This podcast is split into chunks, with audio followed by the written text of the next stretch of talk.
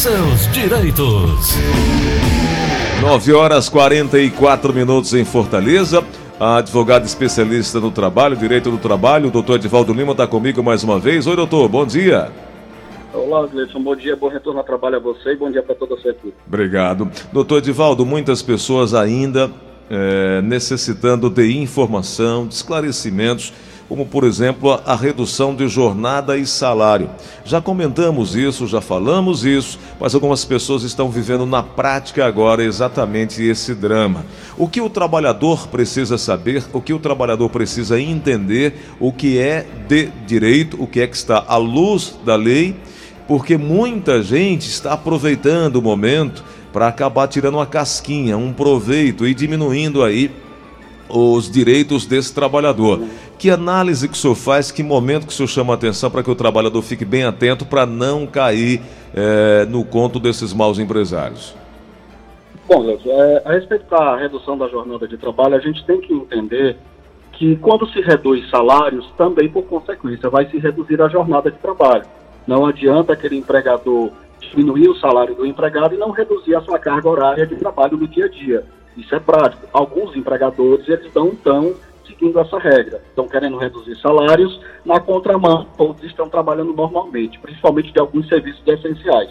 Mas essa redução ela já é prática, a gente já está vivendo isso em empresas, é uma forma que o governo federal trouxe aí como tentar é, segurar esse equilíbrio do contrato de trabalho e bem prático, porque as pessoas estão sendo demitidas. E entre uma demissão e você ficar sem perspectiva de emprego, sem perspectiva de salário, é bem melhor você reduzir o seu salário, bem melhor você ter uma redução na carga horária e, por consequência, você vai mantendo aquele vínculo ativo. Entendi. O, o, o Divaldo, como é que as pessoas hum. podem também compreender é, de não cair no chamado trabalho escravo é, de home office, porque tem muita gente achando o seguinte: bom, eu estou em casa e aí o meu patrão me deu uma certa demanda, mas o meu horário de trabalho na empresa de 8 horas diárias. Só que eu estou extrapolando esse horário. Às vezes o patrão me manda uma demanda no horário que eu não estou mais, por exemplo, 8 da noite, 9 da noite, e ele me cobra isso. É, isso é possível? Isso é legal? O que, é que o trabalhador precisa saber para se defender disso e não acabar também criando um conflito com o patrão, com o empregador? É, o, o empregado ele tem que entender que quando ele está em casa, não quer dizer que ele esteja efetivamente em casa no seu, na sua totalidade. Se ele está em home office, é ele procurar seguir aquela carga horária que ele tem na empresa. Também sabendo que, se eu estou em casa, eu estou a trabalho e tenho por obrigação de manter aquela média de trabalho. É, algumas empresas elas têm sistemas de informação, a sua própria informática, o funcionário ele consegue é, se logar dentro do sistema e ali ele atingir a sua carga horária, a sua meta. Lembrando que quem está em home office é difícil de você comprovar uma tal hora extra. Essa situação ela não cabe nesse momento de home office. Mas claro, algumas empresas estão pagando hora extra. Eu tive com um cliente conversando com ele, olha, eu sou obrigado a pagar hora extra se você está cobrando do funcionário além do horário de trabalho dele, vai ser obrigado sim. Como é que ele vai comprovar?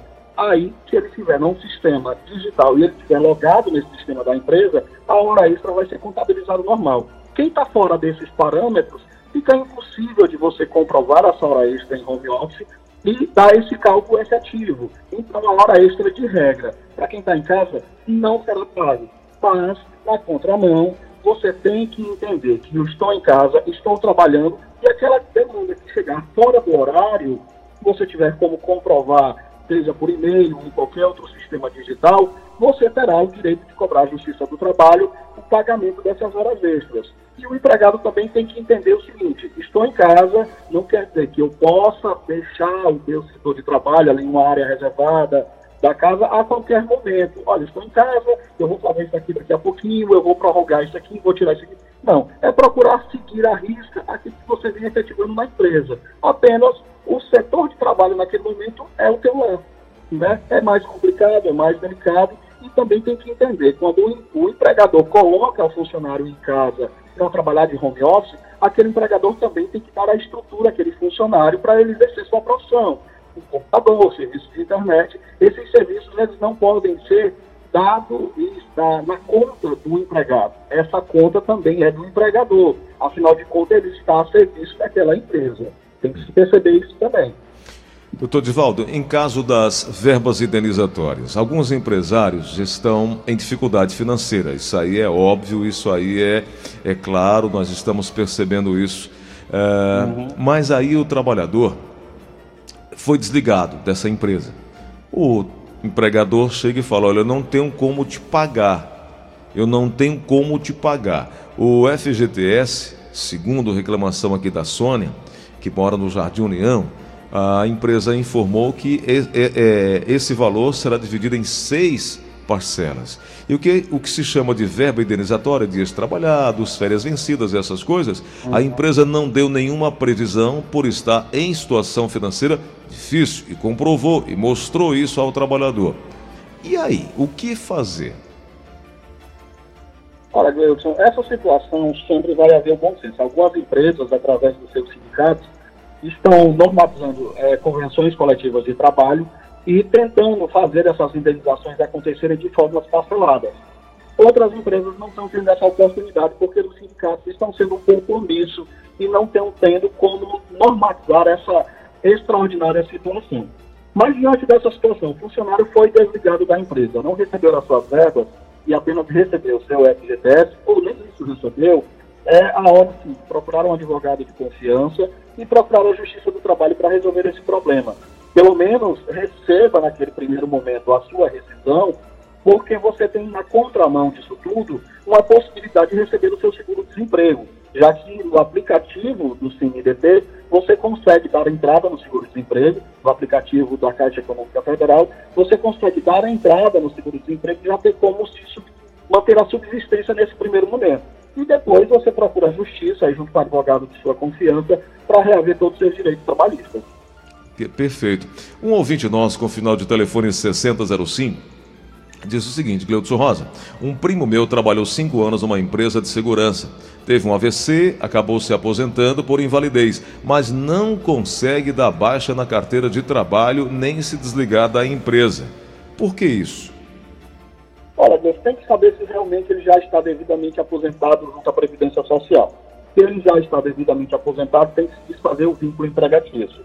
Se ele está no auxílio acidentário, eu não sei aí se eu precisaria de um pouco mais de esclarecimento, se ele está no auxílio acidentário, esse vínculo ele não pode ser desfeito, porque aquele funcionário se encontra com uma suspensão do seu contrato de trabalho, diferente dessa que está nas medidas provisórias do governo federal, ele se encontra numa suspensão por causa da doença em si, e o contrato ele fica ali suspenso, esperando uma retomada desse empregado. Se ele já foi devidamente aposentado por invalidez, é hora de procurar a empresa, apresentar essa documentação que a Previdência Social concedeu e pedir o término do vínculo de trabalho. Bom, é isso. Então é importante que o trabalhador fique atento a essa questão de documentação. O José Maurício, ele disse que foi desligado da empresa há pelo menos três semanas não recebeu a documentação de volta, carteira de trabalho e alguns outros documentos. É, a empresa tem um prazo. Após o, o, trabalhador ser contratado, ela tem um prazo limite para devolver aquela documentação. Nesse caso, a empresa está se negando a devolver a documentação desse trabalhador. O que é que ele precisa fazer? O que é que ele pode fazer? Olha, a CLT normatiza isso claramente. Quando o funcionário é contratado, ele tem 48 horas para entregar sua documentação e a empresa tem esse prazo para devolver.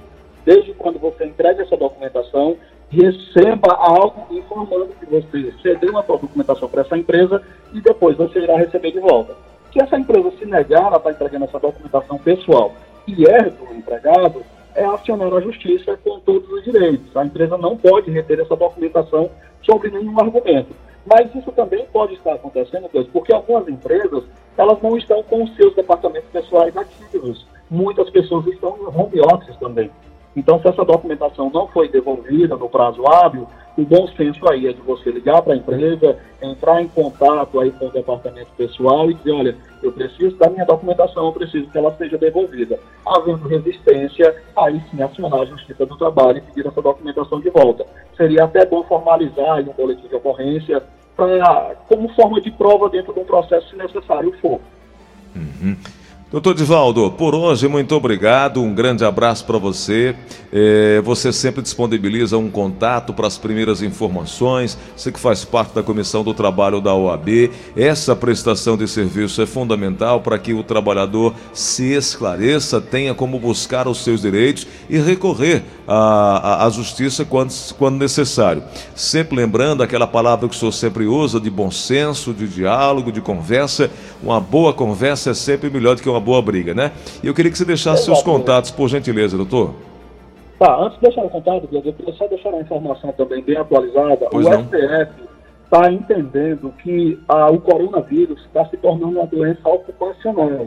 Claro Uhum. que o processo ainda vai se julgar o médico, foi de forma liminar, mas ele está concedendo de forma liminar, temporariamente, que o coronavírus é uma doença ocupacional. Quer dizer, se o empregado está trabalhando, está retomando as suas atividades profissionais, não tem como se detectar nesse primeiro momento se ele foi infectado pelo vírus em casa, no seu lar, ou no seu setor de trabalho. Em decorrência disso, a, o STF está entendendo que ele é uma doença ocupacional, em decorrência daquele contrato ativo de trabalho, que está se gerando alguns freios.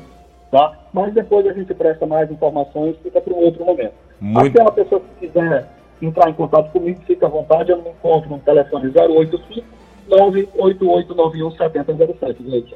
É isso, doutor. Um abraço. Boa semana, hein?